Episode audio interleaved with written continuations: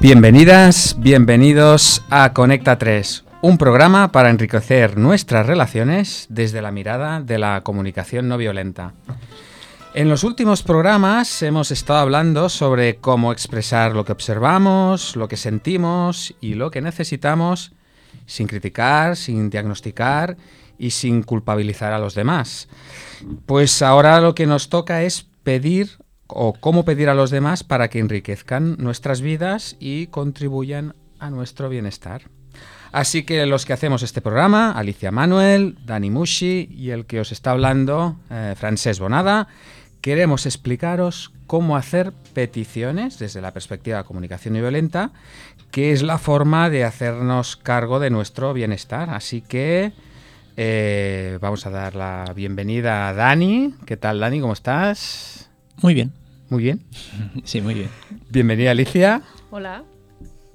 Eh, y bienvenido, querido escuchante de Radio Construyendo Relaciones y de Conecta 3. Y también saludamos a Efra, que está ahí en la mm, cabina de, de control. Mm. Y saludamos a nuestros escuchantes y escuchantas. Y Dani también, a quien más saludamos normalmente, que siempre lo dices tú. A esos que nos miran por ahí, a los- Ah, la gente, a esos, digo. A los, a los videntes. A los, A los exacto, a videntes. los videntes que nos ven por YouTube. Yo quiero ser vidente. No nos Yo hagas quiero ser artista. Alicia. Bueno, pues, pues vamos allá, ¿no? Venga, vamos allá.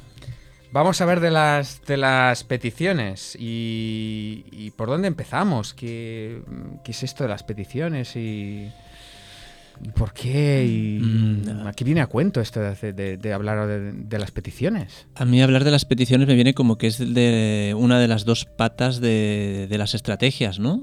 En el cuarto, el cuarto componente, que sería las estrategias, es aquello que hacemos para satisfacer nuestras necesidades o aquello que pedimos. Hmm. Eh, Como somos seres relacionales, sociales y vivimos en comunidad, hay cosas que las podemos hacer nosotros y hay cosas que tiramos de interdependencia y Mm. vamos a pedir. Vamos a pedir. Yo es que ahora eh, oigo mal de un oído con el- los y, y entonces estoy despistada. Te has quedado así. Hoy, hoy en mono. Oye, en mono. Oigo en mono. Entonces tienes, estéreo. ¿tienes alguna petición? pero me- sí, me gustaría pedir, pero justo se ha ido Efra y no sé. Bueno, momento. total, que me voy a concentrar, va. Eh, ¿qué, qué son las peticiones? Peticiones, sí. ¿O por qué son importantes para ti las peticiones? Pues para mí es que es, funda es el paso último, ¿no? Es el paso el último. paso último que para mí es fundamental para llevar a la acción todo lo que, Mm. lo que hemos hablado anteriormente. Eh, y que no se quede solo en algo, una experiencia maravillosa, porque sabemos que es maravillosa, eh, pero me gustaría quizá que además se llevara a la práctica. Ya, ¿no? o sea, es como aterrizarlo, ¿no? Para llevarlo a la, Sí, a la sí. realidad, ¿no? Oye, pues eh, me gustaría que le pudiéramos dar a nuestros escuchantes eh, algunas pautas o algunos eh, consejos, no sé si consejos o sí, pautas, ¿no? Sobre cómo, cómo hacer esto, eh, cómo hacer peticiones o cómo hacer peticiones eficaces o peticiones que funcionen, ¿no? ¿Vosotros tenéis algunas pistas de, que les podemos dar?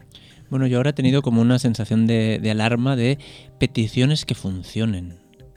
Mm. Volvemos a esa idea de que la comunicación no violenta tiene, tiene que funcionar o va a funcionar o, tiene- o sirve para algo.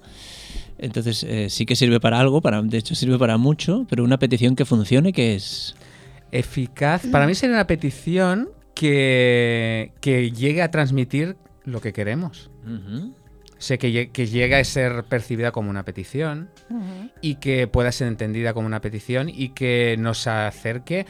Claro, las peticiones, eh, al final, a mí me gustaría que los otros hicieran cosas por mí. Claro. Y la petición es esa herramienta. La otra cosa es que lo hagan movidas por el deseo de contribuir a mi bienestar y no movidas por la sensación de culpabilidad o de por qué lo hay que, hay que hacerlo, porque es una me lo debes o tendría que hacerte un favor, sino no, no, que lo hagan, que hagan eso que yo quiero que hagan, pero porque quieres hacerlo. Entonces, o sea, nos estás diciendo que la CNV propone una manera de hacer las, de hacer las peticiones que invita a las otras personas a moverse desde ahí, desde unas ganas de contribuir y desde- o desde un entender lo que estoy, sí. desde dónde estoy pidiendo las cosas, para qué, y no tirar de, Claro. de miedo, culpa, vergüenza, exigencia, obediencia. Por eso habíamos hecho los pasos anteriores, ¿no? Ujú. Es decir, oye, lo que observamos, lo que necesitamos, lo que sentimos y lo que habíamos dicho, ¿no? Sin culpabilizar, sin culpar, para que no se muevan los otros a hacerlo, pues eso, por culpa, por miedo, por un castigo, por una recompensa. Claro. Y lo que nos pasa muchas veces es que hacemos todos esos pasos maravillosamente Y no hacemos la petición. y a lo mejor no lo hacemos o a lo mejor cuando lo hacemos, ¿no? O sea, estamos, yo sé exactamente lo que necesito. Eh, imaginémonos que necesito espacio, ¿no? Ujú. Bueno, Espacio, necesito bueno. espacio. Entonces luego le digo a mi pareja, pongamos, ¿vale? Eh, ostras, eh, el otro día cuando llegaste a casa y... Observación. El otro día, observación, cuando llegaste a casa y, y te sentaste en el sitio donde yo normalmente me siento, Ujú, eh, s- me sentí molesta ujú. eh, porque estoy, eh, estoy necesitando espacio. Ujú. Y, y entonces le digo, eh, eh, ¿te importaría sacar tu culo de ahí? Bueno, Arruinado. sí, no, no, según Alan Seid, esto por ahora sigue siendo jirafa. ¿eh? y entonces él me dice, sí, claro, me importaría. claro, por supuesto. Entonces, eh, bueno, pues eh, me ha dicho que no, ¿no? Eso es, me importaría es como decirme, Sí. no lo voy a hacer.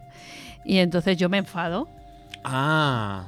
y... Y ahí descubriste que no era una petición, ¿no? Ahí descubrí... A, a lo mejor antes ya lo del culo ya... Te dio una pista. Me dio una pista. Eh, Pero que ahí descubrí eh, que no era una petición. Entonces, claro... em, Y si, to- y si no es una petición, es una... Exigencia. O sea que lo que me estáis planteando es que quizás antes de empezar a hacer una petición habría que tener claridad sobre si realmente quiero pedir o quiero exigir. ¿Es eso? Ujú. Claro, mm, creo que en el libro de comunicación violenta de Marshall Rosenberg habla...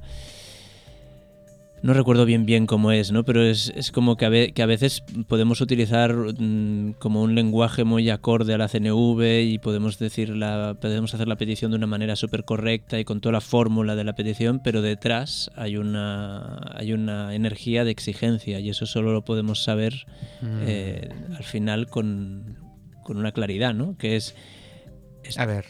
estoy dispuesto a que me digan, estoy abierto a que me digan que no. Ah, ¿No? esa es la gran pregunta, ¿no? Eso convierte una pregunta en una petición o en una exigencia, ¿no? O sea, diferencia. Si no estoy dispuesto a escuchar un no, es que eso no es una petición. Buah, eso, eso es la, la prueba del 6 o del 9, nunca me acuerdo cuál es. Debe Ah. ser la del algodón. Los de nuestra generación saben La verdad es la prueba del algodón. O sea que El es- algodón no engaña. O sea, si te dicen no, es que no y, te, y, te, y te repatea, es que... O sea, digo, yo le voy a pedir que levante su culo de ahí. Y si me va a decir que no, o sea, estoy dispuesto a que me diga que no. Entonces si digo no. Entonces ya no es una petición, aunque lo haga Aunque, con toda la técnica Claro, claro, claro. maravillosamente perfecta. Y, es- y esto nos pasa a veces los que somos padres con los niños, ¿no? Que hacemos peticiones cenúbicamente impecables, pero si nos dicen que no, eh, es como, a ver, no lo has entendido, niño. No lo has entendido. Hacer. Esto no funciona. Entonces, eh, ot- otra cosa es que no nos guste que nos digan que no. Claro. Eso, es, eso es, es lícito, o sea, es totalmente comprensible. Nos dicen que no y puede ser muy frustrante, desesperante, puede ser, mm, bueno, desagradable. Pero bueno, estamos respetando que detrás de ese no hay una necesidad de la otra persona. Entonces podemos seguir hablando del Ah. tema, podemos ver cómo satisfacer las dos necesidades a la vez o, o qué estrategias pueden ser combinables. pero estoy abierto a escuchar ese no y a ver qué hay detrás y, a, y hablarlo. Vale. O sea, que aunque me digan que no, lo que estás diciendo es que, eh, bueno, quiero escuchar las necesidades que hay detrás de ese no y podemos entrar en una negociación. O sea, que digan que no no es el, como era, no, era- no es el final, sino el principio, ¿no? Sí, eso el recuerdo de Helen Adamson que me, que me quedó grabado, ¿no? El no es el principio de una conversación, ¿no? Y muchas veces pensamos que es el final. Nos han dicho que no, ah, se acabó. Sí, Alicia, y sí. otra cosa que también decía Alan Seid, que eh, a veces se necesitan siete conversaciones para llegar a algo que nos Mm. satisfaga a ambos, ¿no? O a ambos o a más gente. Entonces, claro, tenemos también esa tendencia a decir, bueno, vamos a seguir el proceso, pam, pam, y este, la petición, dice que no, ya está, todo arruinado. Dice que sí, vale, ya nos vamos a casa sin Vale. ir más allá. En- y a veces, eh, pues es- detrás de ese no hay otra conversación que nos lleva a otro lugar, que nos lleva a otras necesidades, que nos puede llegar a, algunos acuerdos y entonces así a lo mejor hasta siete conversaciones o bueno, Mm. o las que hagan falta. Y, y la verdad es que eso te abre muchas puertas, ¿no? Porque no sé, parece que el, el- el que sea rápido es una condición sine qua non para una conversación, ¿no? Que, o sea, resolverlo rápido, un tema. Ya. Y eso nos condiciona mucho. Las es tomarse vidas, como su tiempo, ¿no? vidas, sí, Mm. Porque claro, entonces eh, cerramos muchas puertas, ¿no? Claro, todo Mm. este proceso que estáis apuntando, decir, bueno, estoy dispuesto a escuchar uno, no, vale, no, no es una petición. Sí, y aún así, si dice que no, vamos, quiero escuchar porque dice que no y quiero tener en cuenta su necesidad. el mío. Claro, todo este proceso requiere tiempo, inversión. Claro, que, que de hecho es uno- una de las eh, limitaciones que, que argumenta Mm. mucha gente para decir que la CNV es complicada, ¿no? Que es como, ostras, esto requiere un montón de tiempo. Mm, sí. Y a, y- y a la vez, y a la vez Sí, yo me requiere. pregunto, ¿y no requiere tiempo estar siempre discutiendo? Mm, claro. Y, y en un círculo vicioso, ¿no? Sí, o sea, eh, eh, Mm. y, y- y entonces lo que pasa que es a lo que estamos habituados, ¿no? A estar en eso, ya, pues ahora vamos a discutir y entonces luego tal y cual. Sí, Pero en realidad requiere también mucho tiempo mantener sí. la tensión ahí. Y, y ahora que decías esto, a mí me ha venido la de o conseguir victorias pírricas. Mm. ¿No? Hacía tiempo que no escuchaba eso. Pirro que se ve que ganó una batalla con los, no sé, con griegos no sé qué. Y, Contra y los per- malos. Y, y perdió a, a todo su ejército, ¿no? Entonces ganó, pero vamos, le costó carísimo, ¿no? Sí, Dices, sí, sí. A, a veces en las discusiones rápidas es una victoria pírrica. Sí, has conseguido, pero una cantidad de muertos, de, ¿no? Eh, Sí, sí. de, de consecuencias en la relación que dices, bueno, sí, gané, pero Mm, valía la pena esa victoria. mm. Sí, sí. Oye, ¿les vamos a dar a los escuchantes alguna... Después de haber hecho todo este disclaimer, decir, oye, vamos a ver, eh, lo más importante aquí más que la técnica es la, la energía, la intención, la, la voluntad de, que, de, de- de ver al otro y de yo ser visto. O sea, esto es como casi lo más importante, es tener Mm. clara esa intención y luego ya la técnica, ¿no?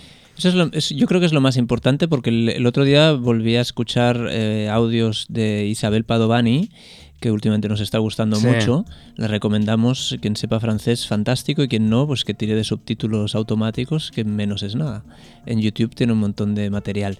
Eh, ella hablaba en el mundo de, las, de la estrategia, decía, ¿cómo me voy, en francés queda muy bonito, a ver en castellano, ¿cómo me voy a hacer bonita la vida? Y cómo le voy a hacer bonita la vida a los demás. Mm. ¿no? Eso es, eh, cuando aquí hablamos de enriquecer las vidas, ella habla de hacer bonita la vida, ¿no? Entonces, claro, cuando yo estoy haciendo una petición a alguien y me dice que no, y yo me, y yo me enfado, digo, bueno, es que tiene que hacer lo que yo quiero, eh, realmente le estoy haciendo bonita la vida a esa persona. Cuando le estoy exigiendo. Entonces, ese hacer bonito la vida, hacerla bonita, implica, bueno, pues que si tú me dices que no, es que hay un motivo, ¿no? Lo que decimos siempre de buscar el sí detrás del no, de buscar qué necesidad está intentando cubrir cuando dice que no. Y eso, si yo estoy con esa energía de, hacer unos de hacernos la vida bonita, eh, pues no lo puedo. No puedo ignorarlo. Si me está diciendo que no, es que hay algo valioso ahí detrás. Mm. Pero bueno, requiere tiempo, y energía e intención. Entonces, eh, decías, Francés, que vamos a dar pistas, ¿no? Sí, a ver si podemos dar alguna pista, algún ejemplo sobre, a ver, mm, peticiones eficaces en el sentido de que sean lo más... ah, bueno, ya lo hemos dicho antes. Eso.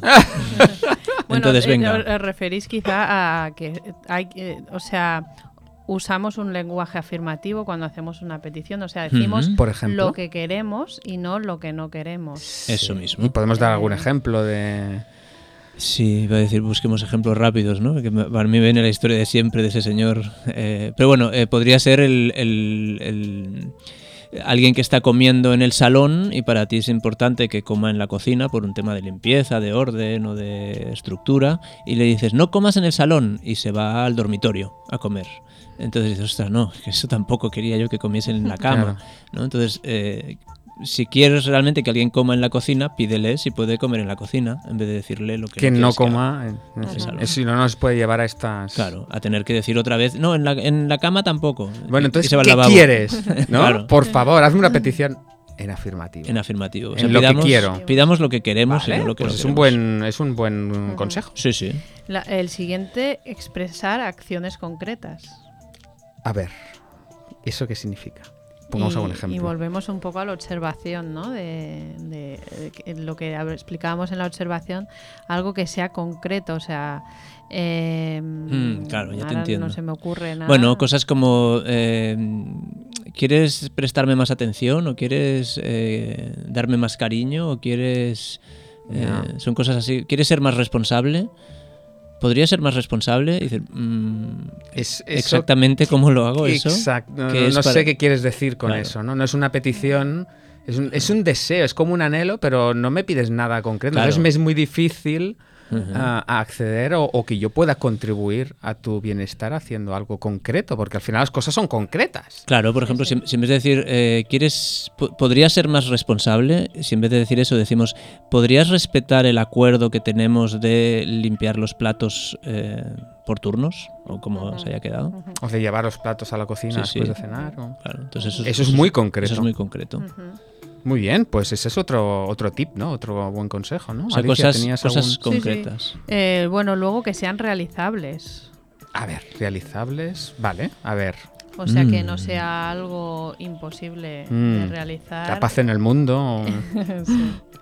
Eh, y en ese momento, con, o sea, que sean realizables como en un tiempo ¿no? determinado, o sea, acotar eh, qué quiero, en qué tiempo lo quiero, o sea, si lo quiero hoy, mañana, eh, si lo quiero para dentro de dos semanas, por la mañana, por la tarde, o sea, contra más Bueno. concretamente. eh, Est- esto es un- contra, contra más acotamos, Claro. más fácil es que haga lo que yo estoy queriendo que haga, ¿no? Y supongo que, al- que algún escuchante debe estar pensando, cuanto más acotamos, también más fácil es que nos tomen por un repelente. El tipo, ¿puedes hacer esto de antes del martes a las por la tarde? Así? Entonces sí que es verdad que puede parecer un poquito, eh, joder, que, Qué que- pesado, pesado, ¿no? Pero, pero realmente mm, tiene su utilidad. Es que tiene su utilidad, sí, sí, es bueno, es que tú vas a una empresa, ¿no? Ahora estaba pensando, los objetivos de las empresas, Uy, ¿no? sí, claro. Y, y contra más acotados están los objetivos, más fácil Sí, es sí. que esa empresa obtenga resultados, ¿no? Pues esto, a ver, salvando las distancias, que no me gusta comparar a las personas con empresas, pero, pero vaya, que es más fácil que se, que Claro. se, Que, es- que claro se que pueda concrete, ¿no? conseguir. Oye, ¿no? haz una casa, un diseño que, es, que sea bonito y me guste. Ostras, ¿Puedes hacer un encargo un poco más concreto, por favor? Bueno, esto yo, yo que he estado años trabajando en el mundo del diseño y tengo muchos eh, com- compañeros que siguen ahí, hay un... Es divertido esto porque, claro, eh, Bueno. hazme algo fresco, Fresco, juvenil, juvenil. y al mismo tiempo que dé confianza. Dices, "Ust- vale, bueno. Se han vuelto expertos en, en descubrir esas necesidades y esa claridad que se esconde detrás de un lenguaje... O sea, que no claro, lo tengo peor ni idea es, lo que es- es cuando lo haces y el otro dice, pero es que no has entendido No has nada. entendido nada, esto no es Esto- fresco. Esto no es fresco.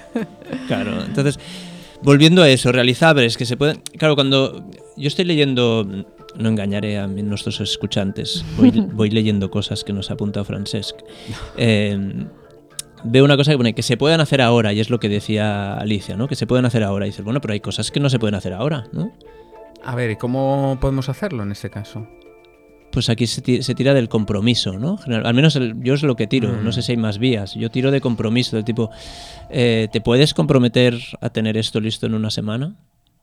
por Vale. decir algo. O sea, claro, como decimos que sea realizable ahora. Ahora, y- y ahora lo, esto- único, lo único que puedes hacer es comprometerte o asegurar. Que me digas ahora si te comprometes Eso, a. sí. Mm, Bueno, pues también es Eso concreto. lo lleva, lo lleva al, al presente, ¿no? Mm, Sí, sería como llevarlo al presente exactamente. ¿no? Es como en el presente, ¿cuál es el acuerdo al que llegamos exactamente? O sea, eh, no sé si lo realizarás o no dentro de una semana, porque en realidad entonces sería una exigencia. O sea, si es, eh, pues en una semana lo tienes que realizar sí o sí porque te has comprometido y ahora ya no puedes desdecirte, eso volvería a ser una exigencia, ¿no?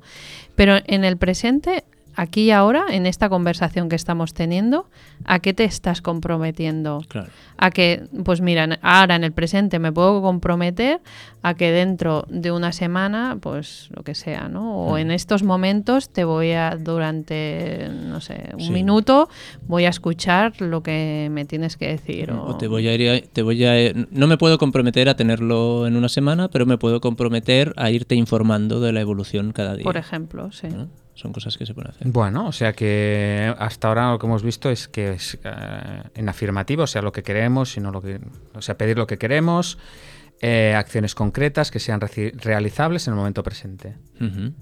Sí, para los, oyen- para los escuchantes, eh, maneras de recordarlos es que hay muchas P's, ¿no? A ver, Eh, sí, tú tenías un truquillo con lo de las P's, ¿no? Bueno, básicamente es buscar todo, palabras con P's. Eh, Em. eh, perro, eh, parásito. No.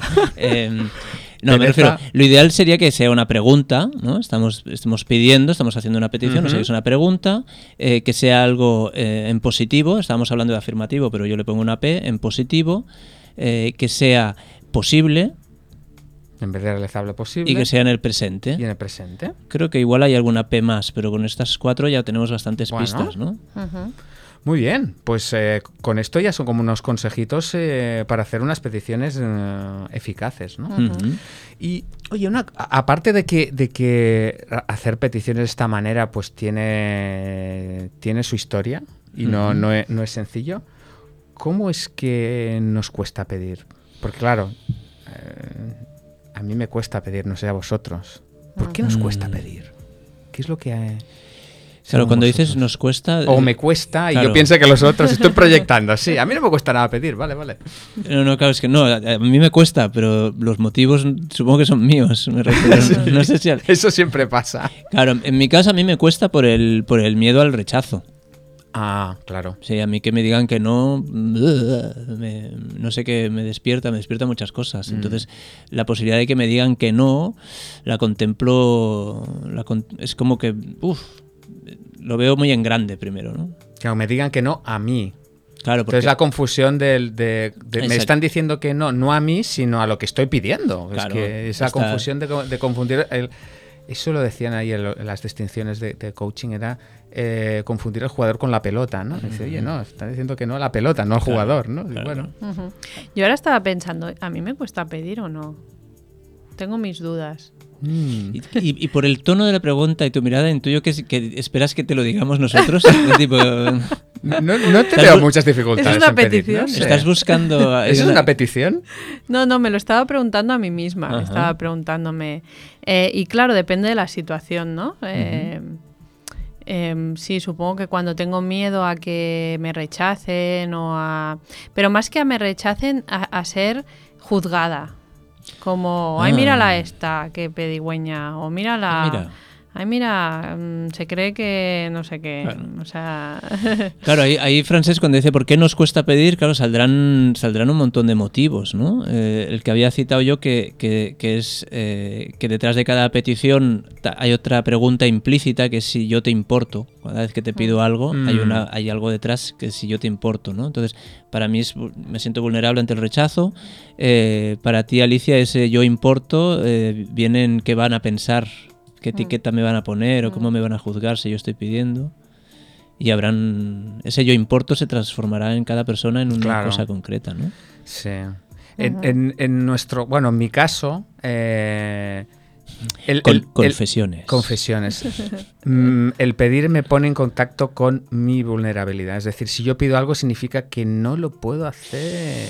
Mm. Y entonces estoy demostrando a alguien que yo no puedo hacer algo. Eso significa yo no puedo, ¿tú me quieres ayudar? Eso significa ponerse, abrir la coraza, decir qué tal. Y eso, Es claro, claro. eso... Yo bueno, con- bueno, sí, sí, yo conecto con eso también porque en mi caso no es, no es exactamente igual, pero también hay una parte, hay una voz de, bueno, esto mm, si lo haces tú solo, mejor. Mejor. Si te apañas tú solo, mejor. No dependes de nadie. Sí, eh, eso también es una creencia. sí. mejor, si me equivoco, prefiero equivoca- equivocarme yo, eh, porque es como... Hmm. Y y yo quería leeros una, una frase que tengo aquí apuntada y me decís a ver qué opináis de esto. Digo, ver. digo, la depresión es la recompensa que obtenemos por ser buenos. Hostia, yo la impugno. ¿Qué os parece esto? ¿Y qué tiene que ver con la... con- A ver, yo, yo la, yo creo entender detrás de esta, de esta frase que hay... eh, bueno, sale el concepto clásico de Marshall Rosenberg, que era el nice dead person, que, es, Sí. que es personas muertas pero buenas, ¿no? Eh, Sí. Muertas por dentro, pero a la mar de buenas. Que es que, bueno, si yo soy bueno, si soy correcto, si no importuno a nadie, si no molesto a nadie, si no pido, si no... Es como, voy a ser bueno, pero al mismo tiempo lo tengo jodidito. Claro.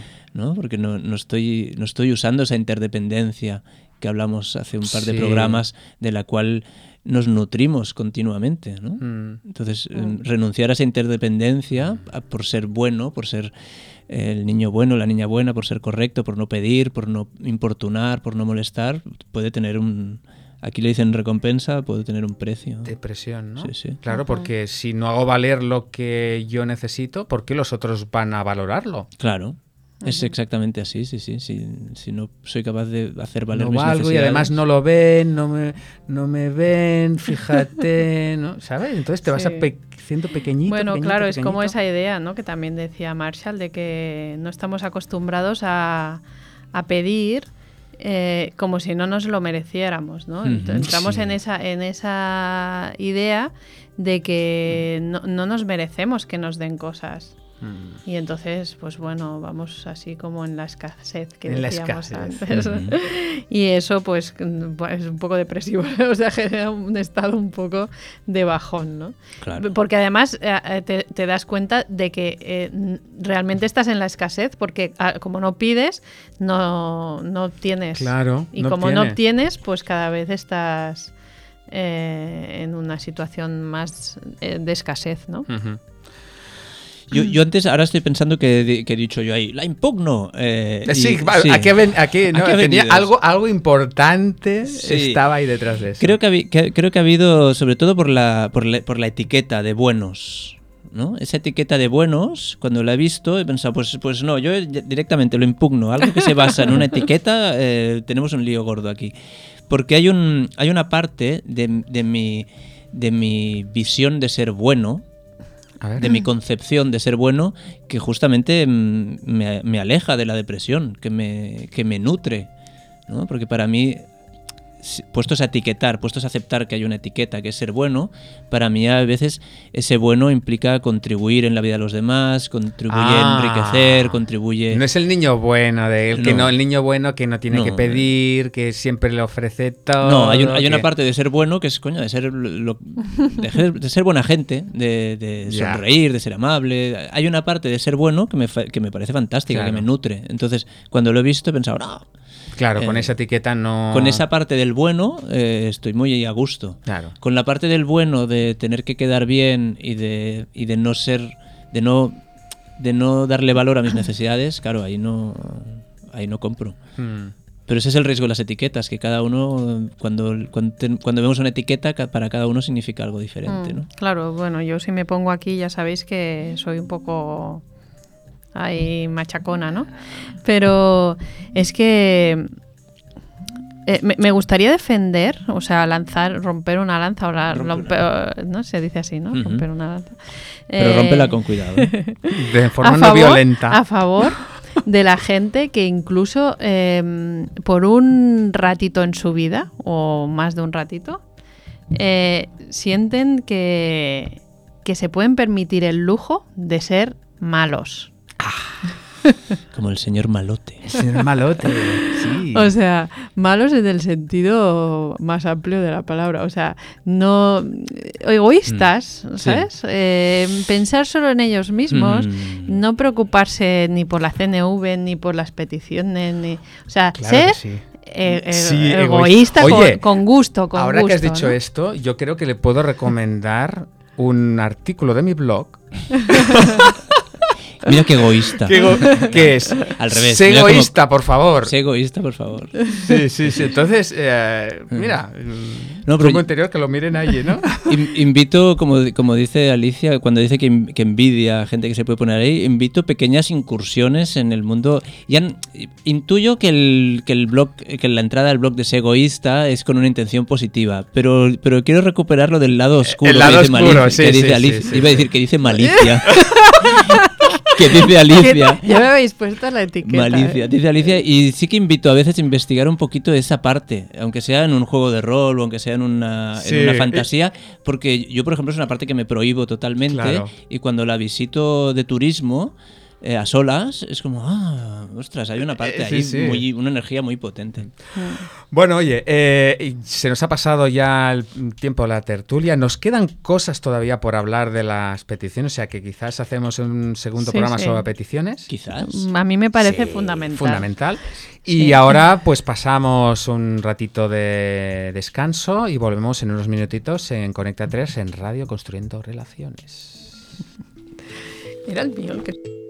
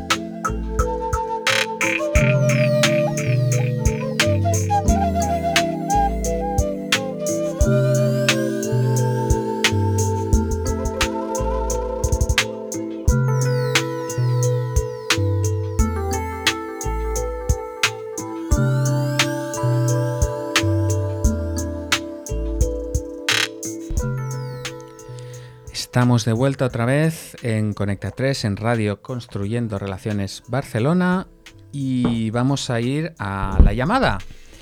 En esta ocasión hemos recibido la, la petición de un señor que se llama François. ¿No? Francés, ¿no? Sí, François. Eh, s'appelle eh, François. Y nos ha pedido que contactemos con él y es lo que, lo que vamos a hacer. Así, Efraín, a ver si puedes hacer la llamada y contactamos con... Eh, Hola, Sí, el señor François. Eh, sí soy yo. Sí, bueno, eh, le llamamos de, de Conecta 3 en Radio Construyendo Relaciones. Ah, perfecto, sí, Sí. que os he avisado. Sí, sí, sí. Pues eh, bueno, eh, estamos hablando de peticiones y bueno, eh, usted, no sé, quería comentar Pues sí, mira, yo, eh, sí, perfecto, muchas gracias. Eh, mira, te explico, eh, hoy al ver en Facebook eh, que ibais a hablar de peticiones, pues eh, he recordado que, que en el podcast, que es, en la- versión post podcast, había ya como algo que hablaba, ¿no? Entonces lo he, lo he revisado para Sí. re- recordarlo un poquito y me he bien. encontrado, bueno, con algo francamente bastante desagradable, ¿eh? Ah, Eh, sí, eh, la llamada de, de un oyente que imitaba el acento francés. Ah, es Que- verdad. que- que aquel, que buscaba un, un abogado logopeda. ah, Eh, sí, un abogado ese- logopeda, sí. Ese era buenísimo. Sí, sí, sí, ya lo recordamos de nuestro, sí, sí, en, la, en, un episodio del, del- de la temporada Sí, sí, pasada, ¿eh? sí, sí. Sí, sí. Pues yo, yo en- encuentro que, que es muy bueno muy desafortunado ¿no? que, que hagáis esto de, de imitar acentos eh, porque es una manera para mí de reafirmar tópicos, de reafirmar clichés, eh, bueno, en fin, eh, de crear un mundo de, de etiquetas, de distancia, Vaya. de desconexión, de, de violencia. Mm, No sé, humor, yo- para mí es humor facilón y poco inteligente. Claro, está, Ya. está enfadado Encima, con en esto. un, sí, encima en un momento pues decía que, que estaba como irritable eh, y que igual era el acento, ¿no? Que, que daba a entender pues un, un prejuicio contra los franceses en un Mm. programa de CNV, CNV, mm, no sé, no lo entiendo. Eh, eh, nosotros los españoles pues no nos merecemos esto, la verdad. Eh, a ver, no Pero sé si lo he entendido. u- usted es- eh, no era francés. Eh, eh, sí, eh, sí, claro. eh, Es que como ha dicho nosotros los mm, no, españoles. No, no, no. Soy, soy Paco, el de la otra vez, el de Albacete. Hombre, otra vez no se ha vuelto a llamar. Eh, sí, sí, sí, la verdad es que he vuelto a llamar. Mira. Y claro, y- Quería, sí, sí. quería algo de venganza, porque, porque nun- nunca me llamó ningún abogado logopeda. Ah. ¿sabes? Vaya. Entonces, eh, estuve muy frustrado, eh, hablé con un abogado y me dijo que, que sí, que no había causa, que yo no podía denunciar a mis padres por haberme educado con acento francés viviendo en Albacete. Me dijo que eso no se aguantaba por ningún lado y un logopeda que contacté también me dijo que, que, que, bueno que no hay remedio cuando se aprende algo así tan joven, de, de tan pequeñito, que no va a cambiar, que es irreparable. O sea que de- Entonces, desde que nos llamó no- como, como, como vengarme ahora. ya no ha conseguido encontrar el, el, el logopeda abogado, tanto que nos lo había pedido ya desde hace por lo menos un año, Sí, ¿no? sí, que nos sí. llamó en, en- Sí, Sí, claro. sí, sí. Bueno. O sea, encontrarlo En ha encontrado, ver, pero no mm, han resuelto ah, su problemática. ¿no? O sea, Mm. Ya. Sí, en fin, a ver, eh, he hablado ahora de venganza, pero, pero bueno, tampoco tanto. eh, no les voy a ser responsables, pero, pero sí, quería reconectar y Ya. volver a expresar mi frustración. Bueno, Entonces, pues, eh, mm. pues recogemos su, su, eh, bueno, su enfado, su frustración y... Porque usted, ¿qué, qué está pidiendo entonces? ¿Que volvamos a, a- a contactar o que volvamos a iniciar una campaña para encontrar... No, no, no, no, no, no, como ya le digo, el abogado que contacté, porque al final como no había abogado logopeda, pues lo contacté por separado, el abogado primero, el logopeda luego, y me dijeron que lo mío, pues que no tenía, vamos, que me trabajé la aceptación. Ya, de- ya, ya. Mm, Entonces, mm, lo que sí, mire, aprovecho ahora, hago ver. una petición concreta. A ver. Si van a hacer un programa sobre la aceptación, Sí. eh, por favor, pues me, me envíen un mensaje Bien. por si no estoy atento al Facebook. Vale, pues sí, sí, lo tendremos en Ujú. cuenta porque la aceptación, bueno, da para uno y muchos programas. O sea que sí, lo. Y- y, me gustaría hacerle una pregunta. Eh, ¿Ha pensado usted que quizá una persona tipo un psicólogo o terapeuta podría ayudarle? Uh, señora Malicia, no estará barriendo para su casa. Me parece que te ha visto ahí. No, no, no, Dios me salve. Dios me bueno, libre. oiga, que siempre, Eh, siempre eh, se quejan ustedes de que tienen poco Sí. tiempo y se les acaba el tiempo. Bueno, señor eh, Paco, eh, eh, eh, gracias por llamarnos o- y recogemos su petición. Eh, no sabemos cuándo podremos atenderla, pero lo tendremos en cuenta y seguro que haremos uno o varios programas sobre la aceptación. Perfecto, perfecto. Pues se le agradezco. Eh, merci, merci beaucoup y nos vemos, nos vemos, eh, nos escuchamos básicamente. De rien, monsieur François. Au revoir. Au Au revoir. Bueno, o sea. Tras al principio estábamos allí y digo, madre mía, que este señor Yo he se nos ha tenido un enfadado. punto ¿eh?". ahí, un punto ahí que. Claro, que estaba enfadado porque. Sí, sí, sí. Claro, nos estábamos riendo de. Sí, Ostras, sí, y luego sí, resulta sí. que era Paco, el del año pasado. sí. tú. Estaba muy enfadado, Paco, ¿no? Porque para hacer esta llamada. eh, eh, bueno, a ver cómo acaba la cosa. Sí, no sé, no sé. Mare de Déu. Sí, mare de Déu, señor. Bueno, oye, dejamos el- el, la llamada y vamos a recuperar una sección que hacía unas semanas que no teníamos, que es la de mm, Alicia en casa. Ah, sí, es verdad. Me había olvidado. Estoy muy despistada hoy. Me quedo mirando a Alicia, Es que digo, me- Alicia me- en casa, me- digo, es ¡anda! que, yo, eh, las llamadas a mí me afectan. ¿eh? Me estoy dando cuenta de que después de... A mí estas llamadas me, me afectan. Hasta el, Positivamente. hasta el punto ese, ¿eh? que te ha Sí, dicho sí, la, sí. la sección y lo has mirado tú con una cara de niña ilusionada del tipo, ¿qué sección ¿Qué viene ahora? Bueno, a ver, vamos Venga. a ver, me voy a centrar. Eh, bueno, pues CNV en casa, eh, la petición, ¿no? Eh, ¿Cómo es esto de la petición en las casas? Y de la CNV en general, ¿no? Pero en concreto la petición. Eh, resulta que yo estaba pensando que mm, diferenciar entre petición y exigencia en, en casa con tus familiares eh, es complicado. Y voy a explicar una anécdota así muy A ver. sencilla. Que es, O- que es, o- eh, quita el culo de ahí. perdón, perdón. Bueno, más que una anécdota, una reflexión, ¿no? Ajá. Dice, eh, sería que si, el si tú vas a la panadería, ¿no? Y tú le pides algo al panadero, lo que sea, y el panadero o la panadera te dicen no, ¿no? Pues, Pues- es fácil aceptar el no del Sí, panadero, sobre todo relativamente. porque no lo tiene, ¿no? Porque si te- le pides una barra de cuarto, la tiene ahí delante y te dice que no, entonces puede ser algo más eh, violento. Bueno, pero en todo caso eh, te vas a otra panadería, o sea, cambias de bueno, panadería. Claro, entrar en discusión directamente. o sea, digamos que la solución, bueno, te puede afectar más o menos, depende del día que lleves, pero mm, cambias de panadería y a partir de entonces compras en la otra que está en la Mm. otra esquina, ¿no?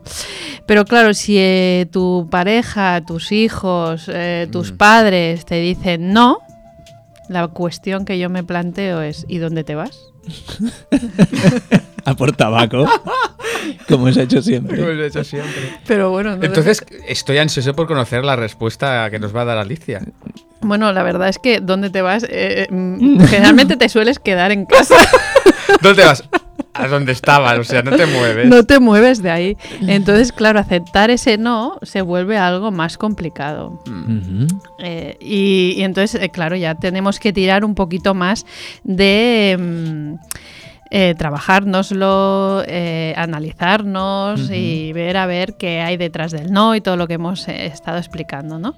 Entonces, me gustaría eh, entender que nuestro apego a las estrategias que normalmente usamos con nuestros familiares eh, es grande, o sea, estamos apegados a hacer las cosas de una determinada manera, o sea, pedimos eh, a nuestros hijos, mm, queremos que recojas tu habitación y cada vez queremos que recojas tu habitación y cada día hacemos la misma, eh, usamos la misma estrategia que al final obtiene los mismos resultados, Hmm. que es que no recoge la habitación o nos peleamos o lo que sea. Pero lo- po- tenemos un alto apego a esas estrategias que usamos, ¿no? Y además esto se mezcla con que tenemos unas altas expectativas sobre- de lo que deben hacer los otros. Bueno, ¿no? depende. A veces las expectativas ya han bajado a niveles De lo que hacen, de sí. inframundos. Pero, pero Se de van lo que poniendo en su sitio, ¿no? Bueno. Entonces, que, es- seguir los pasos ¿no? de la petición, como hemos dicho antes, Sí. es fácil, ¿no? O sea, mm, re- requiere entrenamiento porque ya los simples pasos, cambiarlos, requiere entrenamiento, pero a priori es fácil. Entonces, ¿en, en dónde está la dificultad? ¿no? Pues en aceptar que nos digan un no personas, como hemos dicho, de nuestra familia, ¿no? a las que estamos apegadas a una estrategia, Mm.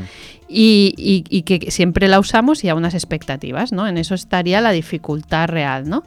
Entonces vamos a ver un ejemplo. Por ejemplo, quiero que mis hijos colaboren recogiendo la mesa. Esa Bueno, sería clásico mm, sí. sí, mi, mi petición, por decirlo de alguna manera, eh, que podríamos perfilarla mal, y, más, pero bueno. Y ellos dicen no.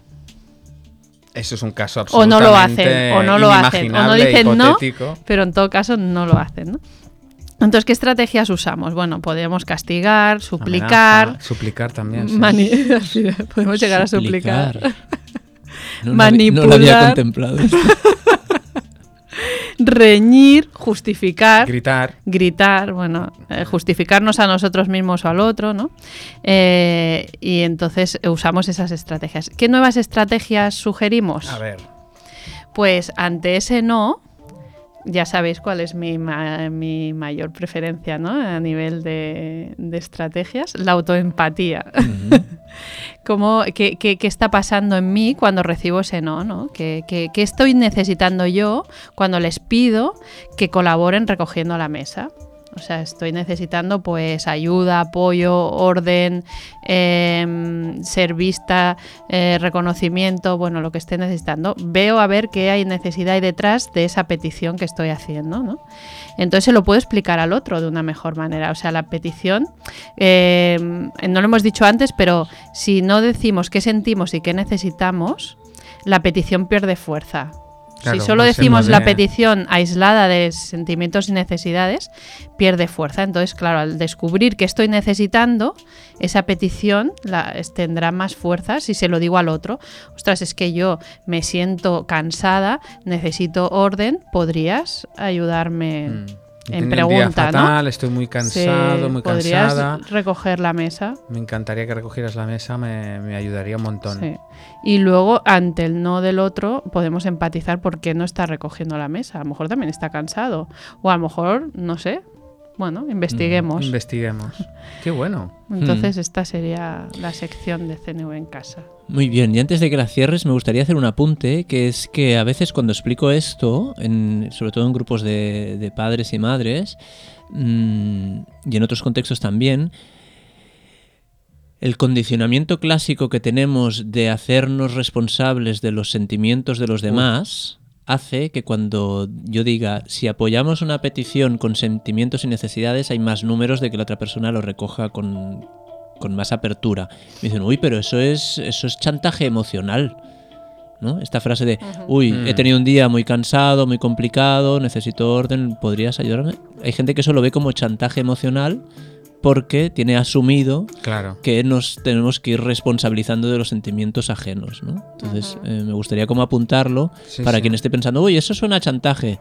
Suena a chantaje si crees que los sentimientos de los otros dependen de ti. eh, Y pero, tú te haces cargo de... O, o si en realidad es una exigencia y no una petición. por ejemplo, claro, entonces, entonces- es chantaje del bueno, Chantaje ni de- emocional ni, ni nada. Claro, y quieres manipular, porque Claro. digamos, eh, Sí. utilizar ya el sentimiento de culpa. Mm, Entonces ya es mm, cuando mm. estás utilizando el, el- Claro.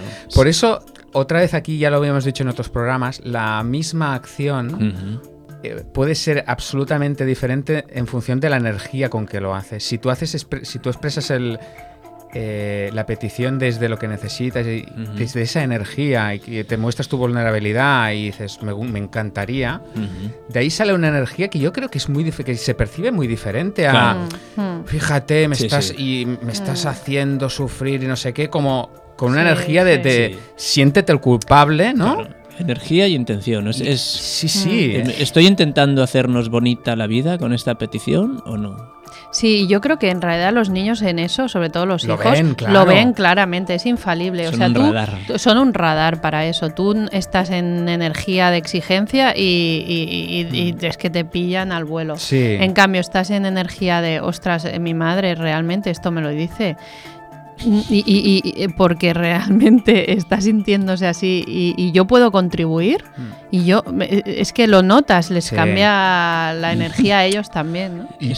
Él, él- este- te está riendo, Dani. Sí, porque estoy pensando en llevar niños a las reuniones de empresa, en los comités directivos, para que detecten cuándo son exigencias o cuándo son peticiones. Si realmente tienen un radar. Es como pon un niño en una reunión lo para ves. que te haga así con el codo. eh, Mira, este te está exigiendo. Eh, Es, ahora que decimos esto, en, en uno de los, de, la- de los talleres de, de- de práctica de CNV, eh, estamos practicando esto, ¿no? Y entonces O sea, decía, no, el chantaje. el, sí, el, el chantaje.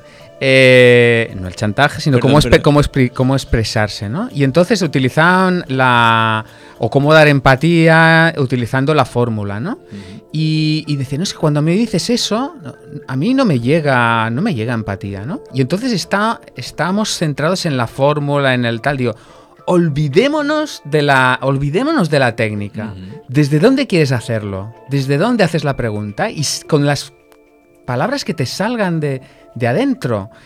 Y da lo mismo, porque como al final el- la comunicación no verbal, los gestos, la cara que pones, el, el tono de voz, va con esa energía. Y lo que le llega al otro, aunque lo digas en un lenguaje que no es CNV, llega la energía CNV, Claro. la energía de conexión. Entonces es, olvidémonos de la técnica, pongamos la intención y las palabras ya llegarán luego. Claro, es que pensemos que esa técnica afecta al 7% de nuestra comunicación, que son las palabras. ¿no? Cuando decimos la técnica, vamos a pedirlo en positivo, no sé qué, tal, posible. re- Es, Mm. Vale, pero hay toda, toda Mm. otra parte de la comunicación que no están esas palabras. O sea que sí. venga. Bueno, y aún así me gustaría también decir que las palabras importan. También, también. Porque Sí, a veces sí, pones sí. la energía y dice según qué barbaridad. Y bueno. Bueno, Bueno. normalmente es cierto que cuando dice según qué barbaridad la energía está. Pero un 7%, y claro, y claro que importa. Si ahora, sí. si ahora de repente Claro. alguien te dice, bueno, vamos a eliminarte un 7% de tu cuerpo. A, a ver, a ver qué, a ver qué eliges. Y no, no cuentan pelo y uñas. Entonces, es- Efra está poniendo, a ver, ahí apretando michelines, dice. claro, es, es del tipo, un 7% es muy poco, hombre, es muy poco. Vamos a, vamos a eso, un 7%. Sí, visto así, visto claro, así. Un 7% puede ser una enormidad. Bueno. sí. Bueno. ¿Qué hacemos? Porque veo a Francesca así Sí, estamos, dubitativo. eh, estamos mirando el tiempo y se nos ha ido un poco de... Teníamos la sección de ojos que ven, corazón que siente. Claro, y al mismo tiempo eso ocuparía dos minutos o tres, ¿no? Y hacemos un, un ojos que ven así... A lo loco. pam, a lo loco. Yo traía uno y con oyendo a Felicia tengo otro, con lo cual... Venga, va, dispara. Venga, Eh, de forma no violenta. ven, Corazón que siente. Fantástico. Eh, pues me, vas a una panadería. Antes cuando has dicho el panadero y Francés decía, pues te vas y no vuelves. Pues yo estoy no volviendo a una panadería, que es la panadería de mi pueblo. eh, que se llama. tampoco hace falta hurgar ahí. Total, em, me fui a comprar un croissant de chocolate que me estoy quitando de estas cosas, pero era como va. de los pues, croissants de chocolate. Sí, del gluten, de las harinas, de los azúcares y el croissant de chocolate es como que lo tiene todo. Grasas no saludables, harina, gluten, Todo azúcar. mezclado con una combinación riquísima. Sí, lo que pasa es que, claro, está buenísimo y estar ahí, ¿no? Entonces ya fui yo con cierta culpa, ¿no? Pero la última vez que fui a esta panadería me cobraron, a mi juicio, a mi parecer, caro y era un croissant no muy grande, ¿no? Y pensé, jolines, ¿no? Y ese, y ese día vuelvo allá y, y- y de todos los croissants había uno mm, mucho más pequeño que el resto. Pero habían muchos más, habían muchos más. Entonces pensé, bueno, yo pido un croissant, no me va a poner ese. Pues, efectivamente. Pues la muy bruja me puso, apartó uno y me cogió ese. Y me quedé, Claro. me quedé tan... Hombre debió pensar, este está haciendo una dieta de baja en gluten. ¿eh? Gracias, Efra, gracias. Entonces, entonces pensé, claro, ojos que ven, cuando vi que esa señora apartaba y me daba el, cogía el más pequeño, debajo, rabia, ¿no? rabia. no di crédito. O sea, sentí impotencia, frustración y además como me sentí un poco eh, incapacitado, no, no reaccioné, pensé, pensé, uy, ahora mismo no, pu- no- no tengo el tiempo, el timing, el espacio como para or- organizar lo que, es- lo que me está pasando. Entonces, ¿qué hice? Pagué mi euro 45, cogí mi bolsita y me fui con el croissant más pequeño de la tienda. Eh, ojos que ven, eh, frustración, eh, tristeza. A mí me sale como rabia también, porque esa bruja me Hambre, suena... dice. ¿No? ¿O no había rabia ahí? Había cierto, yo creo que No. mm, había rabia, pero no era lo más vivo. No había más más, vivo. frustración por, Ah. por mí, por no, por no haber pedi- por no haberle dicho, oiga, no, no, ¿qué hace? Cogiendo Por no haber pequeño". pedido, ha hecho una petición, ¿no? Sí, sí, claro. Sí, sí, sí. Para enriquecer tu vida. Claro, claro. Oye, nos quedan muy pocos minutos, ¿eh? me, me he vuelto a comer la sección, ¿no? Te Yo has me la- comido me con la- chocolate, me la las Me, comí. gu- harinas y me todo. gustaría, no sé si tengo, puedo hacer uno. Métele. Sí. Sí, va, uno muy rapidito. Estaba en, en el, en el tren. Eh, picando el billete Sí, para entrar. Y, y- era tarde, saliendo aquí de Conecta 3. Y detrás mío, una señora, muy rápido, se me mete se me cuela, ¿no? Detrás Mm. y entra con mi, Con mi tu billete. pase, Con- sí. Y yo la miro. Bueno, esto, me, esto pasa en Sí. Barcelona, pasa algunas veces. Pero es que era una mujer que iba muy bien vestida. Eh, Elegante, o sea, mejor que vestida que yo, tampoco es muy difícil, pero Interpretaste que vivía en la abundancia. Sí, interpreté y, y pen- y me, me- pensé, esta, esta mujer, o sea, yo en, mi- en ese momento pensé, eh, debe ser mala persona. Ojos O sea, que ven, porque Ojos claro, que ven, cabeza que piensa. cabeza que piensa, corazón que siente. porque si claro, se te cuela un tío o una tía así como dices, bueno, no tiene dinero. ¿No? Claro, O sea, le- le- lo es, es- un es un, más. eh, o es un, no sé, en contra de la sociedad, ya, Ya, se ya. le ve unas pintas así como... Pero aquí- una so- Pero aquí te quedaste ahí. pero ahí me quedé Uh, y flasheada. aquí nos quedamos con la anécdota, Venga, ¿no? El sentimiento era flasheada. ¿Flasheada? Ojos que ven, con- sentimiento flasheada. Bueno, pues ya nos quedan unos segunditos para cerrar. Eh, agradecimientos a, A todos. a todas, escuchantes. Ya sabéis quién escuchantes. A vosotras, Alicia, Dani, a mí mismo, ¿por qué no? Sí, a sí. Efra, que está ahí en la, en la cabina manejando el cotarro. Y, y a Radio Construyendo Relaciones y, y al mundo Y el- en general.